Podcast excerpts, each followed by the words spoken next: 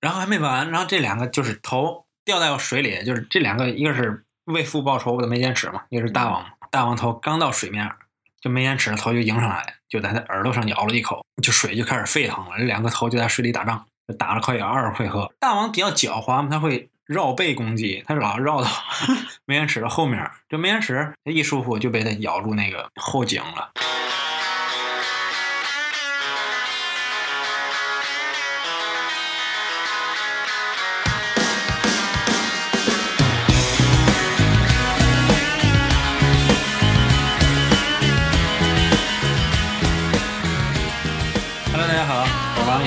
我是经理，这期节目想跟大家讲个故事啊，因为前段时间，嗯，聊的话题都不是那么轻松愉快吧。那么这期应该是五一期间录制的一期节目，如果后期剪得快的话，应该就是能很快能跟大家见面的一期节目。那这期就跟大家分享一个故事吧。分享一个什么故事呢？就前段时间，哎，也不是前段时间，就是几年前吧，看的一本小说，就鲁迅写的一本小说，叫《故事新编》。然后呢，它里面就讲了很多神话背景相关的一些故事，但是他做了一些改编嘛，就写的非常的幽默，而且又有一种庄严感，又有一种荒诞感，这种混合的一种感觉。嗯，那他是改编的哪里的故事呢？就比如说他写了那些，嗯，女娲造人、大禹治水，还有墨子，还有应该就是有一个我记得是中国最早的一个丧尸题材的一个小说，丧尸对啊，也不能叫丧尸，就是一个嗯，就是一个死而复活的一个故事吧。反正不过他写的都是特别那种幽默感的一种故事，一种荒诞感。对你觉得这个事儿怎么那么？就看起来不那么悲壮。对对对，鲁迅嘛，鲁迅写这些东西肯定以他那种笔笔触嘛，写那种，那他这本书其实是故事混编，就不是逮着一本书来编的。对啊，他会选很多故事，然后进行再创作，哦有，这样一个事情。挺有意思。嗯，那这次给大家分享一个，嗯，我当时特别印象深刻的一个故事，叫《铸剑》。这个其实它是改编自干宝的《搜神记》里的一篇。嗯我觉得大家应该听过这个故事。我先交代一下背景啊，这个事儿发生在嗯楚国，就比较春秋战国那段时间。然后嗯，这故事讲的是关于两把剑的故事，有两把名剑的故事，叫干将跟莫邪嘛。呃，是干将和莫邪，就是莫邪对，然啊后是一个、一个男的和一个女的，然后雌雄双剑嘛。嗯，嗯啊，反正不管是什么，就是讲了两把剑的故事吧。那我们开始，有一个小孩儿叫眉间尺，然后有天晚上他跟他妈睡觉，然后眉间尺就听见，嗯，外面有声音，就爪子挠东西的那种声音，然后他就下床去看，有到底有什么，然后他就呃那点着火，然后看那个外面那个水缸，发现有只特别大的老鼠，那老鼠爬不出来，因为那里边水不够多嘛。嗯然后这时候他就觉得很生气嘛，因为你你应该影响我睡觉，他想逗这个老鼠，就拿个芦苇伸进去那个缸里。老鼠一看见那芦苇进进来了，就跟救命稻草一样，他抓那芦苇就想出来嘛。然后刚到缸口的时候，那他就把那个老鼠打下，就逗他玩嘛，逗了五六次。然后这老鼠呢，就后来就不动了，就没劲儿嘛，就快快死了差不多。然后他就给它捞出来了。捞来之后呢，他就给它放地上了。啊，突然这时候那老鼠就活了，然后就想跑，把它吓一跳，然后吓一跳，他就嗯、拿脚把这老鼠给踢死了。那死没死不知道，反正就踢了一下，那老鼠也不动了。然后这时候他就特别，他特别懊悔吧，他觉得可能就是犯什么错了，他杀了一颗生命吧，嗯。在那儿蹲那儿开始，说起这个，我想起来以前看到一个故事，就是一个外国的故事，嗯说是一个小男孩，他就是在野外看到了一只猫头鹰嘛，嗯然后真正他把就是猫头鹰放在手上的时候，就他又瞬间感觉就非常的恐惧，然后他又迅迅速的把这个猫头鹰甩到了地上，然后会乱脚踩死了。然后，但是这个成为他以后就是动物保护进入动物保护协会当志愿者的一个动力。他是悔恨吗？还是什么？他对，他是悔恨，就因为当时就这种动物的突然反应会让人就是做出一个特别极端的一种选择。嗯，我觉得跟这个有点像。不过这个故事讲不不不是那意思，大概他是想说，就是他嗯，本来这个老鼠影响影响他睡觉嘛，他应该把它弄死吧。因为他一会儿想让他活，一会儿想让他死，因为他想看看。我觉得不是，我觉得不是你听听王先讲，你知道，他把逗逗着玩，他想把他拉出来嘛，拉出来之后，发现又又又要死了，就想救他，然后一看又活了，然后一脚给踹了一下，可能是吓着吓着的。然后这个时候呢，他妈过来了，他妈问他你你你干嘛呢？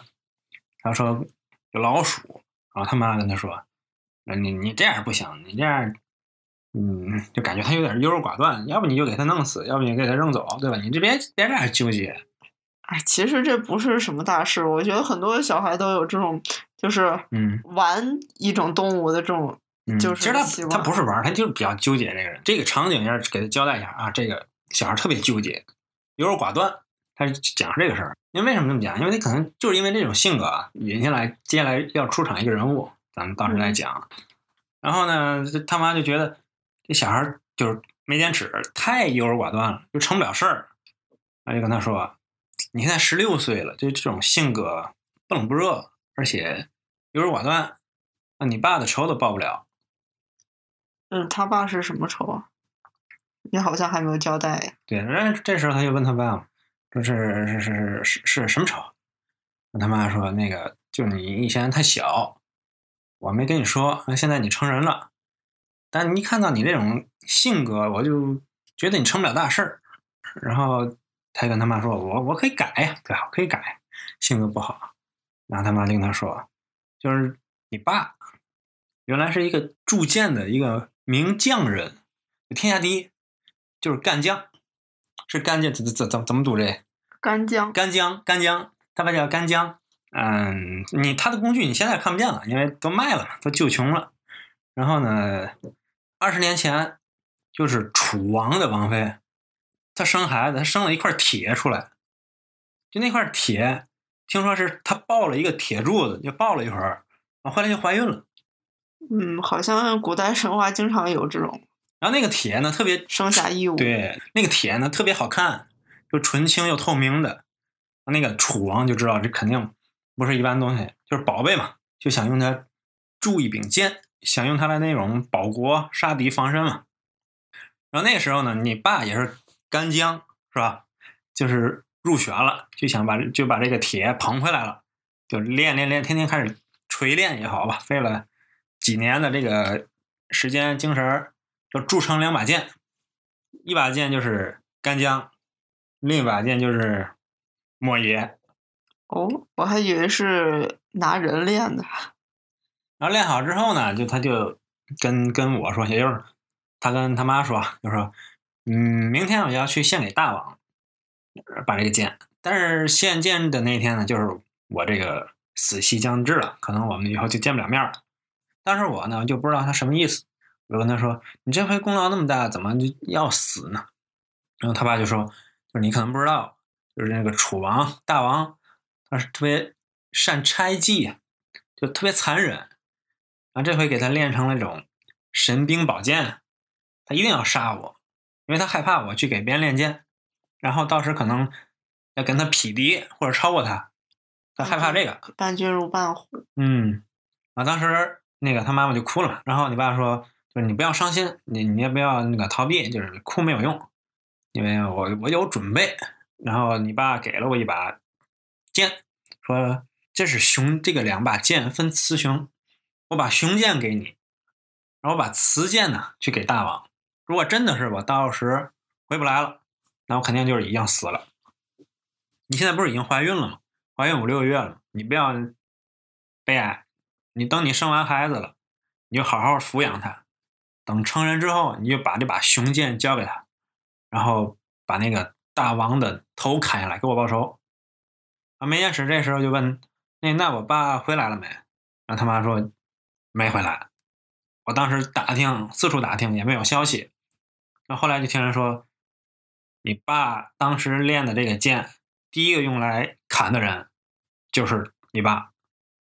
大王还怕他鬼魂作怪，还身手异术，把那个头跟身子分开老远。那梅坚尺一听这个，就就特别生气嘛，就就冒出火来了眼睛，然后他就想想想办法怎么报仇嘛。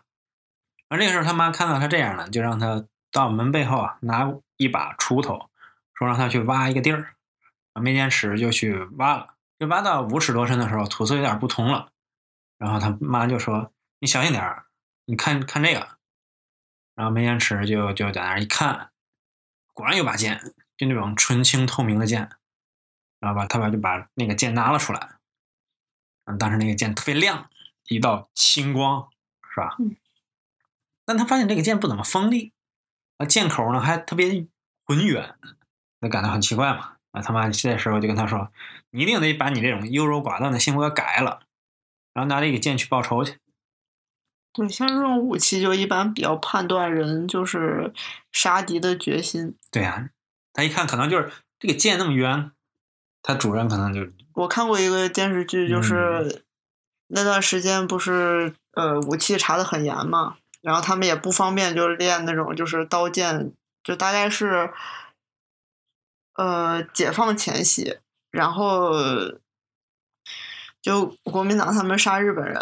就练那种拿就是竹片儿去杀，这种其实你要是没练过的话，你就是划一道口子嘛，顶多。嗯。他们就直击心脏，一一片毙命。那么厉害？对，就是武器不重要，主要看你杀敌的决心。嗯。就这个小说就体现梅间纸特别优柔这个性格嘛。然后这个时候他就跟他妈说：“我一定要把我这种优柔寡断的性格给改了。”我他妈说：“你你但愿吧，你赶紧背上这个剑，然后穿上这个青色的衣服，因为这剑就是青色的，看不清看不见了。明天你就上路，上路干嘛？上路就去刺杀吧，刺杀那个楚王去。然后就刚说完这事儿，就开始刺杀。那对啊，就就等于说，就告诉你这事儿，你赶紧干去行。没坚持，就把他妈准备的衣服一穿，正好合适。就他觉得这个时候他已经不优柔寡断了。”他觉得啊，他决心就是，就明天我要干完大事儿。那早晨起来呢，就就还那样，他感觉还是那种优柔寡断也好，就下不了决心的去去去弄这个事儿。然后早晨鸡打鸣的时候，他就知道就是时间到了，他开始上路了。然后这个时候他就就往城里走嘛，一开始看见很多就是卖菜的人也好，或者说市场的人那种集市。他走着走着就是往王宫方向走嘛。但是人可能就挤得密密麻麻，可能是看见大大王了，他出来了嘛。然后这个时候就老人小孩都有，就他害怕那个剑伤人，不敢往里挤，他他一直往后退，然后前面人就咵全跪倒了，然后就看见有两匹马过来，然后都是刀枪棍棒的人，就就就就那种官儿大王也好，就就都来了嘛。嗯，然后反正大家都跪下嘛。其实这个时候是他特别好的一个机会嘛，就上嘛，对吧？但他这个时候呢，就就嗯，很纠结。他刚走了五六步，就摔着了，因为有人把他脚捏住了，他就倒了。他这一倒又压在一个小孩身上，然后他害怕这个剑碰着他，正要起来看，然后那个肋骨就挨了两拳，就还没报仇，就先跟人打了一架。对啊，然后这小孩就跟他。来劲嘛，就就有点找事儿的意思，就是说，啊，你这个你这个弄坏我了，你把我这个丹田弄坏了，要是八十岁不到就死掉，你就得抵命啊！这时候那种流氓地痞都围上来说，啊，就这种附和这种说闲话，就说那个你这应该怎么样，应该怎么样，反正帮那个小孩说话嘛。梅坚持这个时候呢，就就就没办法，你说怎么办呢？因为就那种地痞流氓的感觉。正这样没办法脱身的时候，有一个黑人进来了，头发也是黑的，哦，胡子也黑的，眼睛也是黑的，特别瘦。他就对梅坚尺一笑，然后举起那个少年的下巴，就跟闹矛盾的那个少年的下巴，看了他一眼。那那个少年也看了他一眼，啊，那少年就溜走了。那这样人们都又都散了嘛。嗯嗯，那梅坚持也走了。那梅坚持就想。啊，城市中那么热闹，就很容易误伤到别人。那我不如在那个城门外等那个大王回来给他报仇。那地方啊就没什么人，地广人稀。这种不应该是等到夜深人静，然后摸到就是王城去，不好进吧？因为有有有风眼，就是要等他出来，对，然后在路上打。嗯，然后他走出城外，等大王回来。那我有一个之前就想问的问题，嗯，为什么他爸爸明知道自己要死了，还会就是铸这么好的剑给楚王？嗯，挑上你了怎么办？谁让你铸剑最好呢？为什么就不能砸个招牌铸一个普通的剑，然后再给自己准备个好的？他铸了两把剑，他把那把雌剑给上去了，自己留了一把雄剑，还留了一手啊。对，但是但是他给出来的那个雄剑也是，他给的是雌剑。哦，就是他给的那个雌剑应该也是很有杀伤力的。对呀。没办法，你你你作为一个以前我就很不理解，你说之前为帝王铸造那种就是宫苑，然后坟墓的人，最后基本上都被处死了，但是他们还是就做的很好。就他们有他他们明明知道自己就是不见得知道，你可能就是骗他，你干完就能走，或者说就算他们知道，又能怎么办呢？你不干，你可能现在就得死，你反正怎么都是死。你没有选择，那阵平民的时候，对吧？你统治阶级说让你死就死。那好，我们说回这个故事。刚才讲的那没坚持，想城外等他回来嘛，就自己就一边吃点东西，然后睡了一觉。然后都没人了的时候，然后城里突然冒出那个黑人，就说：“走吧，没坚持。”然后那个国王、那大王在捉你。没坚持这时吓一跳，就跟他走了。就这俩人就跑着走，跑着走，跑跑的特别快嘛。到了一个杉树林，这时都快天黑了。他又问那个黑衣人：“你怎么认识我的？”，那个人就说：“我一直认识你，然后还知道你背着熊剑，要给你父亲报仇，而且我还知道你这个仇报不成，而且不但报不成，今天也已经有人告密了，你的仇人不从这个门走了，而从另外一个门已经回宫了，开始下令逮捕你。”没坚持这事就开始伤心起来了，觉得可能啊，母亲不看好他是有原因的，但事儿没办成嘛。但是他这件事又没和别人说过，怎么会有人告密？嗯，谁知道？可能有眼线看到啊，但这不不是重点啊，咱们继续往下讲。嗯，他要让梅坚持就说，哎，可能母亲真说的是对的，我没办法给父亲报仇。而这黑衣人就说，啊，你母亲可能就知道一半儿，为什么？因为他不知道我要帮你报仇。然后他没坚持就说。你你为什么帮我报仇，是吧？你为什么要帮我？是是因为你同情我们孤儿寡母？然后那个黑衣人就说：“你不要用这些孤儿寡母这种侮辱性的词。”就是他就说：“仗义同情那些东西，先前曾经干净过，现在却都变成了放鬼债的资本。”我现在没有，就是我心里没有你想那些什么同情、仗义那些东西，我就想给你报仇。梅天使就说：“那你怎么帮我报仇呢？”那黑人就说：“你就给我两样东西就行。什么什么东西呢？一就是你的肩，二就是你的头。”梅天使这时候就感觉很奇怪，但却不吃惊，不说话了。啊，这个。黑人就跟他说：“你要不要疑心我要骗你那个宝贝和要你的性命？这事儿你你你要不就信我，你要信我这事儿就能办成。你要不信我就算了，我就走了。”这个有点像荆轲去见樊无机。嗯，樊无机把他的头给荆轲，然后荆轲然然后梅延迟就问那个黑人：“你为什么帮我报仇？你认识我父亲是吗？”然后这黑人就说。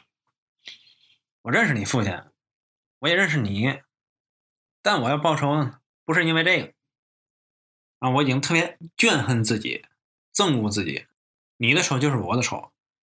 然后这个时候，黑人就不说话了，啊，梅坚持马上就把那个青剑、雄剑取出来了，顺手从那后脖子就往前一削，那头就掉地上，然后又把剑交给黑人。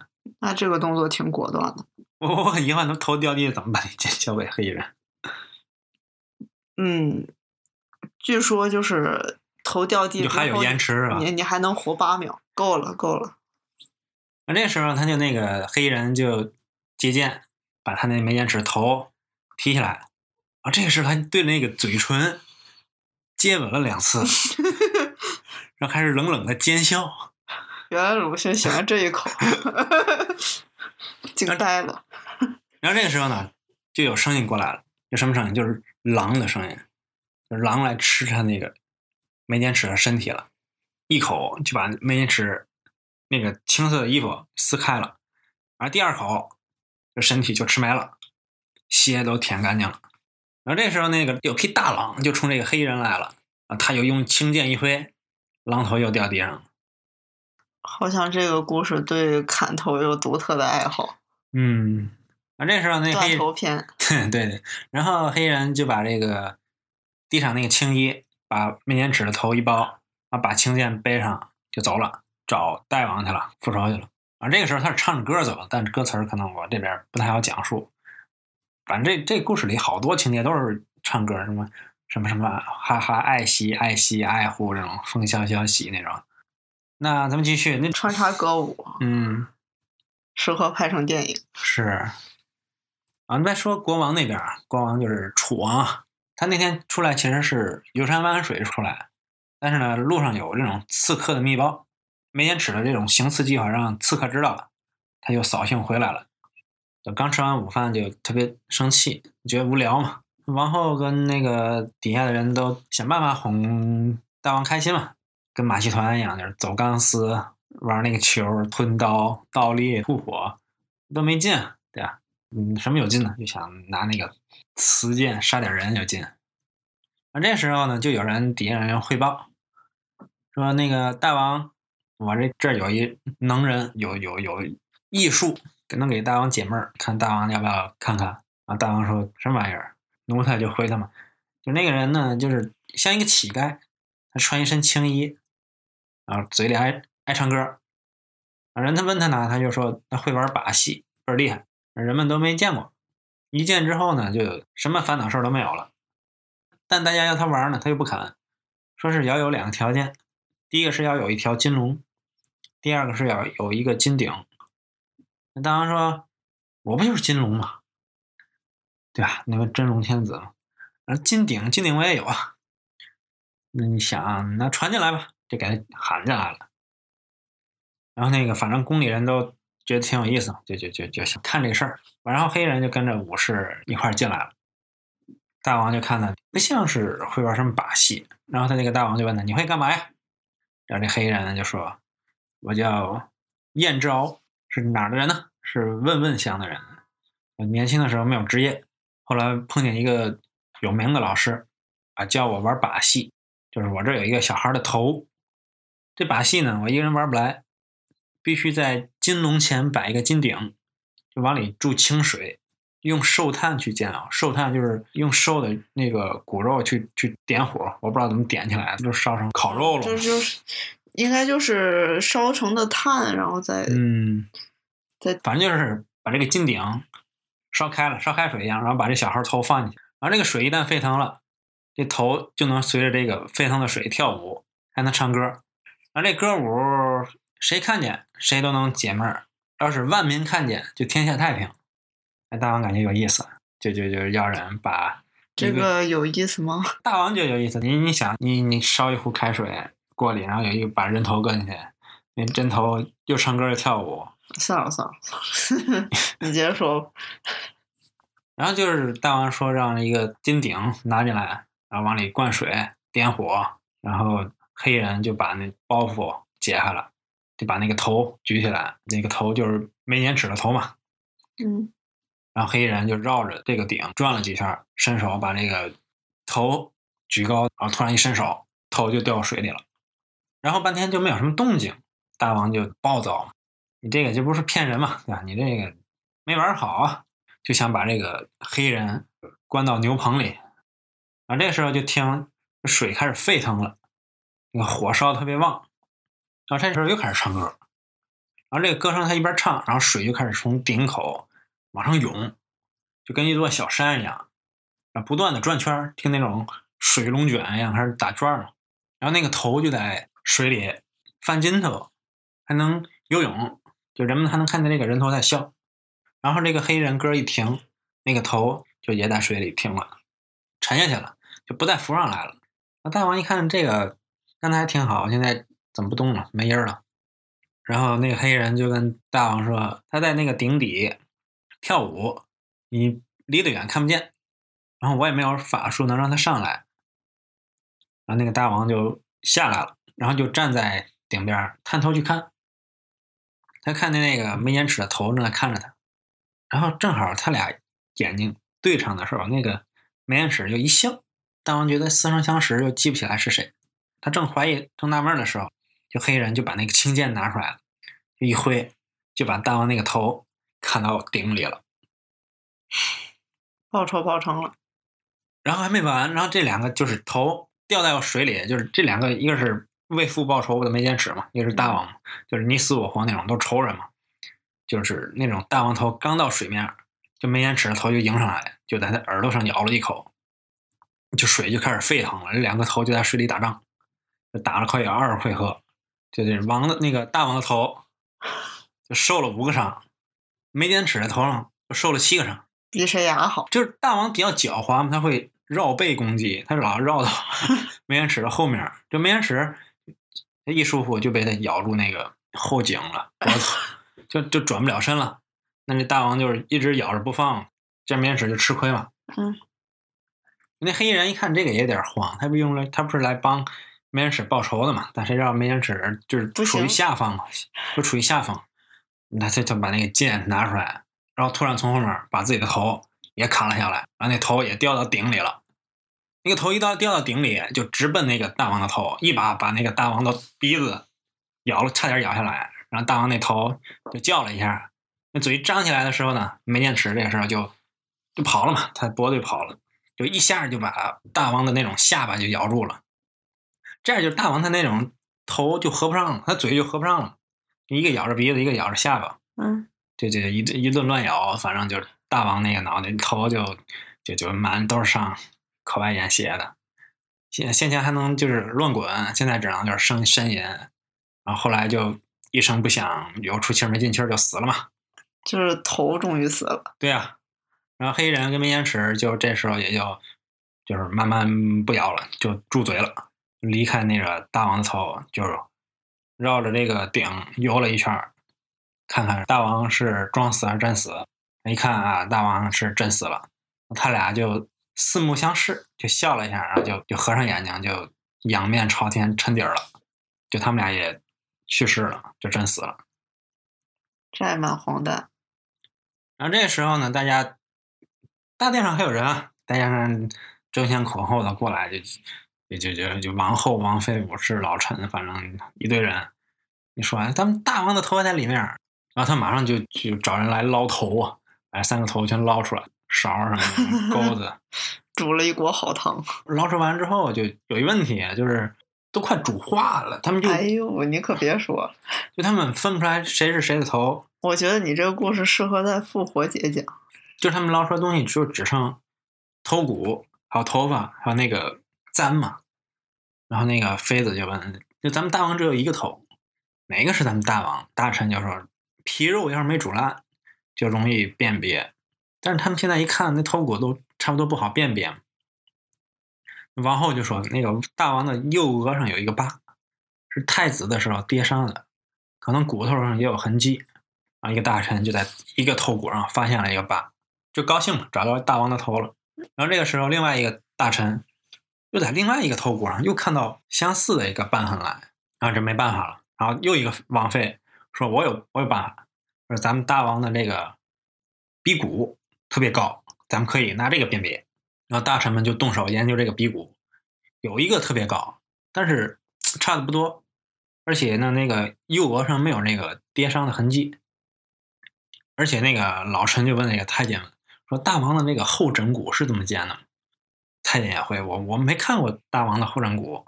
然后王后跟妃子就回忆，有的说是尖的，有的说是平的，就都不知道具体是什么样的。然后他们这帮人当晚上就开了一个会，就想决定到底哪个是大王的头。那结果呢，就还跟白天一样，就是分不出来。到了后半夜，然后还没有结果，然后最后没办法，就想了一个慎重妥善的办法，就是将三个头骨跟王的身体都放在金棺里就落葬去。啊，七天之后呢，就是落葬的时候，就那个城里很热闹，就城里的人都来看那个国王出殡嘛。然后慢慢就看见有人开路，然后看见灵车，然后金棺棺里是三个头一个身体。然后这个时候百姓就都跪下去，然后有几个义民特别悲愤，眼里含着泪说话，就说那两个大逆不道的逆贼的魂灵，此时也和国王一同接受祭礼，却没有办法。他们真的会这么想吗？你，接接接接听完听完我说完这故事，然后后面就是王后跟王妃的车嘛，然后百姓看他们，然后他们也看百姓，然后后面就是大臣太监之类的人，他们也。呃，书里用的是装着悲戚的一个脸色吧，然后只是百姓这时候不看他们了，然后队伍也特别乱，不成样子。那这故事就到这就讲完了。嗯，他是想说一个什么事呢？这故事不是改编的吗？改编的干宝的《搜神记》，但《搜神记》呢就没有这个结尾，顶礼三个头打架，到那儿就完了，没有后面的这个变头。说哪个头是大王的，然后后来这个出殡都没有，这都鲁迅自己后加的。哦，包括你刚才问那个说，要一民觉得乱臣贼子，你跟大王享受这样的一个待遇是不公平。就他在这里想表达说那种人们都逆来顺受嘛，就是大王很残暴，楚王反正就特别残暴。对啊，但是暴力。但是历史上虽然说这些。平民可能没有那么勇敢，但是他们应该是就是这种想法应该是一样。